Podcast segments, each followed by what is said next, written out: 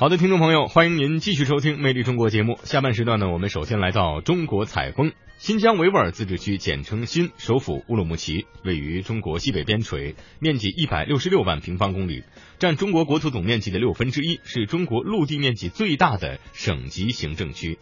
中国采风呢，今天我们就一同行走新疆，感受辽阔悠远，感受大美新疆。新疆，一个可以放飞梦的地方。大漠、天山、古道、悠悠驼铃，风沙剥蚀的丝路上如诗如画。听新疆，纵情歌舞，醉倒一片。听新疆，楼兰古国，传奇无限。听新疆，驼铃马背。心怀眷恋。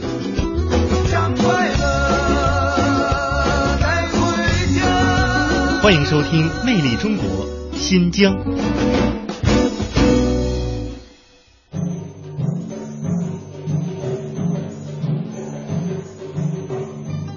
听众朋友，大家好，我是姚兰，现在我在新疆维吾尔自治区的首府乌鲁木齐。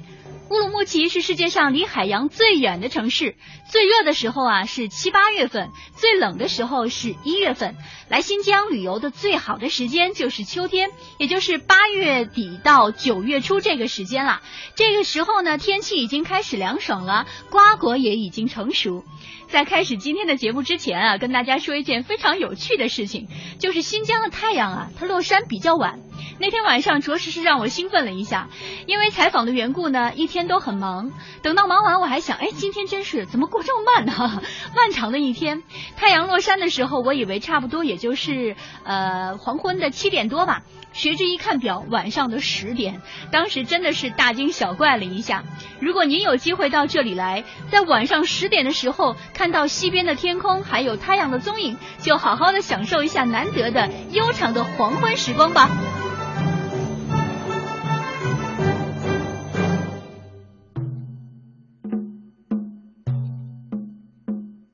新疆古称西域，历史上。乌鲁木齐就是古丝绸之路新北道上的重镇，东西方经济文化的交流中心，呈现出多元文化的特质，开放、热情、豪爽和奋进，是当时中亚地区最具活力的城市。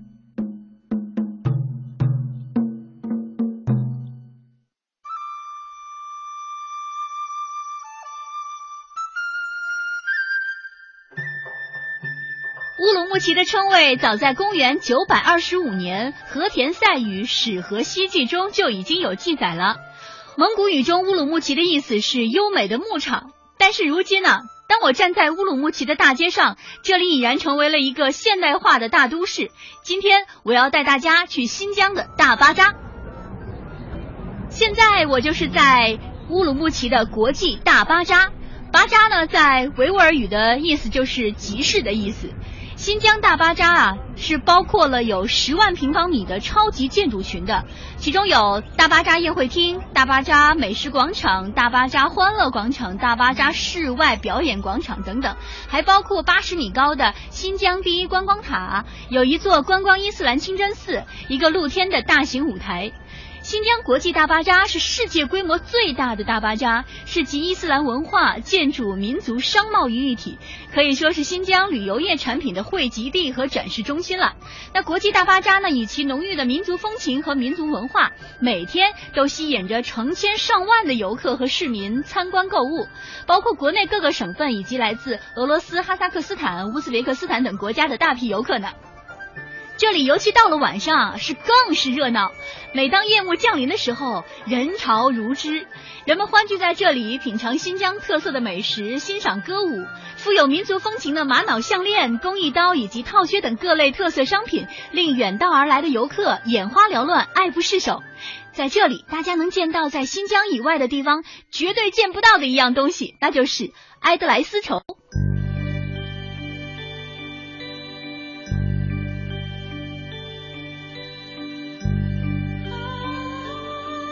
艾德莱丝绸是维吾尔族人生产，并且是维吾尔妇女最喜爱用于做服装的土产丝绸，主要产于和田市、喀什市、莎车县等地。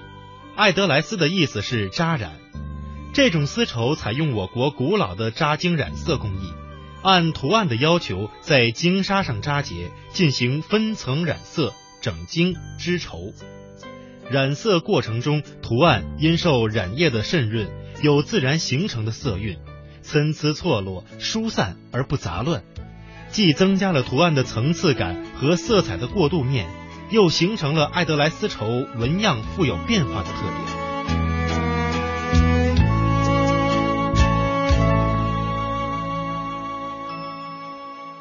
维吾尔族的妇女呢，特别喜爱这种绸料，给它起了一个雅号哈，这个很长，叫玉波普能卡纳提古丽，意思呢就是布谷鸟翅膀的花，它的意思呢就是说它能够给人们带来春天的气息。此次呢，带领我们游览大巴扎的是一个新疆通，他叫毕亚丁，我们叫他老毕。老毕呢，在新疆生活了很多年了。他跟我们说呀，这个埃德莱丝绸的图案是任何艺术家都无法创作的。有人说埃德莱斯绸的图案，来，咱俩称一下。埃德莱丝绸绸的图案和它的颜色的搭配，是最成功的抽象派抽象派艺术。你说它像什么？它什么它都不像，但是你可以想象，它像这个，它像那个，可以想象出很多内容。那么，这是一个再有名气的画家也未必能设计出这么协调、这么美观的、这么呃能够容易被人接受的图案了。维吾尔族人的艺术，因为他受伊斯兰教影响，他是不崇拜偶偶像，所以人的形象不可以出现，是吧？动物的形象也不可以出现。甚至花卉的形象，它也有所变化。你看这些颜色非常艳丽，那么这个呃也属于那种中有有有一定中亚风格的。如果是在新疆的话，对它也是艾斯莱斯。如果是新疆的艾斯莱斯绸，它应该是属于那种叫做在刹车那个地方生产，它跟在和田地区和田对手工的和田那个图案就要稍微淡雅一点，而这个它就很艳丽。是不是啊？可以说是七彩缤纷。这个是机器的，这是手工的。对，这个应该当成手工的和机器的不一样在哪里？它显得要厚一点。确实是非常的漂亮，很有别样的风情。其实呢，走在新疆的大街小巷啊，处处可以看到身穿用爱德莱丝绸制作的长裙的女性。在大巴扎里呢，我们认识了一位维吾尔族的姑娘，她叫马尔巴哈。她有一双非常美丽的眼睛，很热情，很开朗。在她的小铺里，她给我们演示了富有民族风情的头巾的不同戴法。看到这两个洞洞，然后像穿衣服一样，你看穿进去。这颜色也挺多的。这是第一批的方法，看了吗？然后拿下来。把中间一叠纱，这两边对好。这个多少钱？它就当成带名字的，然后再一起，再把这前面弄一漂亮的别针。哇！要不然？拿下来以后穿那个牛仔裤的时候，有些女的嘛，还当个裙子呢。你看，我奶奶还当成头巾呢，就是这样，你看，特别有民族风味吧？嗯。你看。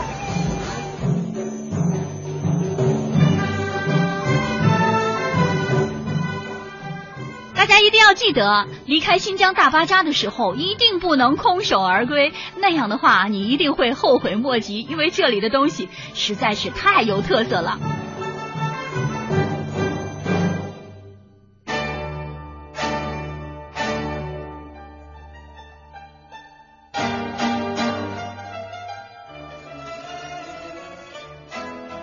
上蜿蜒的乌鲁木齐六道湾的山坡，一尊高高的汉白玉人像屹立在广场中心。它就是因为光复新疆而彪炳史册的左宗棠。这就是恢复重建的，为新疆各族人民所熟悉并引以为豪的一炮成功炮台。它既是新疆各族人民团结抗击外来侵略者胜利的象征，也是一座具有历史意义的丰碑。一炮成功本是一座圆形碉堡式的建筑，土木结构两层，底部直径十二米，炮台高八点五米，正面是半圆形拱门，门首镶嵌一块石雕，上书楷体“一炮成功”四字。而广场中心的左宗棠像，棕色大理石台座有两米高，汉白玉塑像有近三米高。左宗棠双手背在身后，拿着卷起来的图纸，脸微微朝左，双眼平视前方，仿佛看到一百四十多年前的硝烟深处。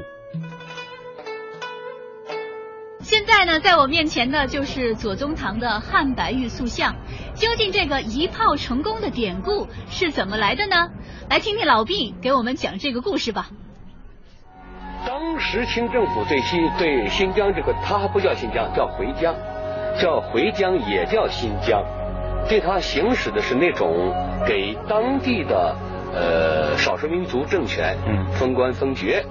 然后中央政府派一定的官员到这来，有的是干脆就不派。但是后来到了一八六四年，情况又发生了点变化。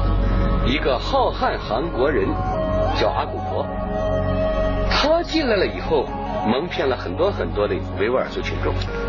他就在南疆以喀什为中心，占领了七个城市，建立一个哲德沙尔汗国，就是七城汗国，然后再逐步的往东推进。到了一八七五年前后，乌鲁木齐、吐鲁番这类地方全都已经归到了他的所谓的国家当中。这会儿清政府一下子明白过来了，这不是地方割据政权，而是外国人进来了。但是左宗棠为什么我们要把新疆丢掉？那么肥沃的一块土地，并且那是整个中原就河西走廊的一个门户。如果新疆丢了，河西走廊就要暴露在人家跟前。是吧？沙俄也好，其他的外国势力也好，想攻进去就很容易了。那么在朝廷国库比较空虚的情况下，左宗棠提出，我自筹军饷，我自己组织军队。他手下分出四万多湘军，然后又组织了豫军，还组织了川军，三支军队加一起七万多人，湘军四万多，川军两万多，这个呃豫军两万多。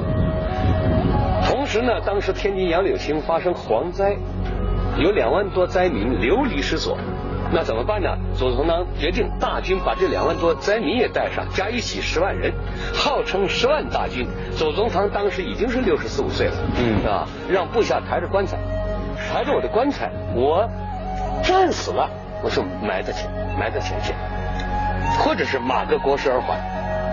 然后他的军队扛着农具，带着种子，扛着树苗，浩浩荡荡西进，从兰州开始栽树，一路走一路栽树。